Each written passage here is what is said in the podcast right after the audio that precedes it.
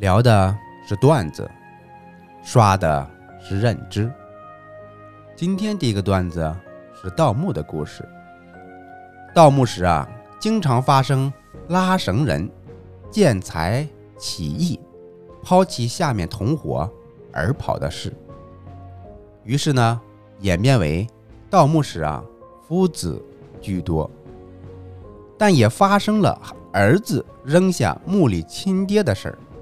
最后呢，就形成了一个行规：儿子下去取货，老子呢在上面拉绳子。从此就没有出现过把人落在墓坑里的事儿。你瞧，这就是人性。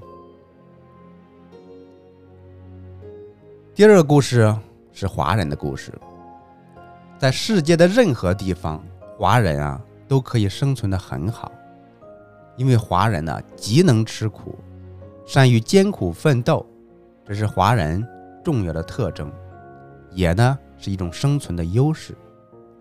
然而呢，虽然华人勤奋努力，但其动力呢却是病态的，几乎啊目的全部指向发财。对于知识、创造、公正、关爱等。永恒性的啊价值追求都是缺乏的，所以对勤奋却得不到尊重，这使得华人啊在几乎所有的社会环境中都被边缘化。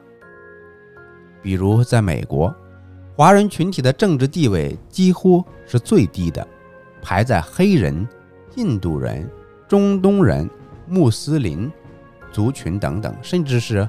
非洲之后，你瞧，为什么我们走到哪里都还是个外人呢？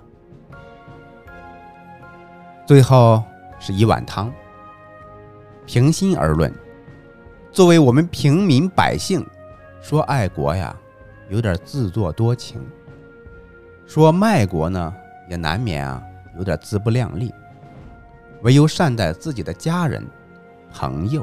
同事和一切身边的人，并且尽量的不要出卖自己的肉体和灵魂，才是硬道理。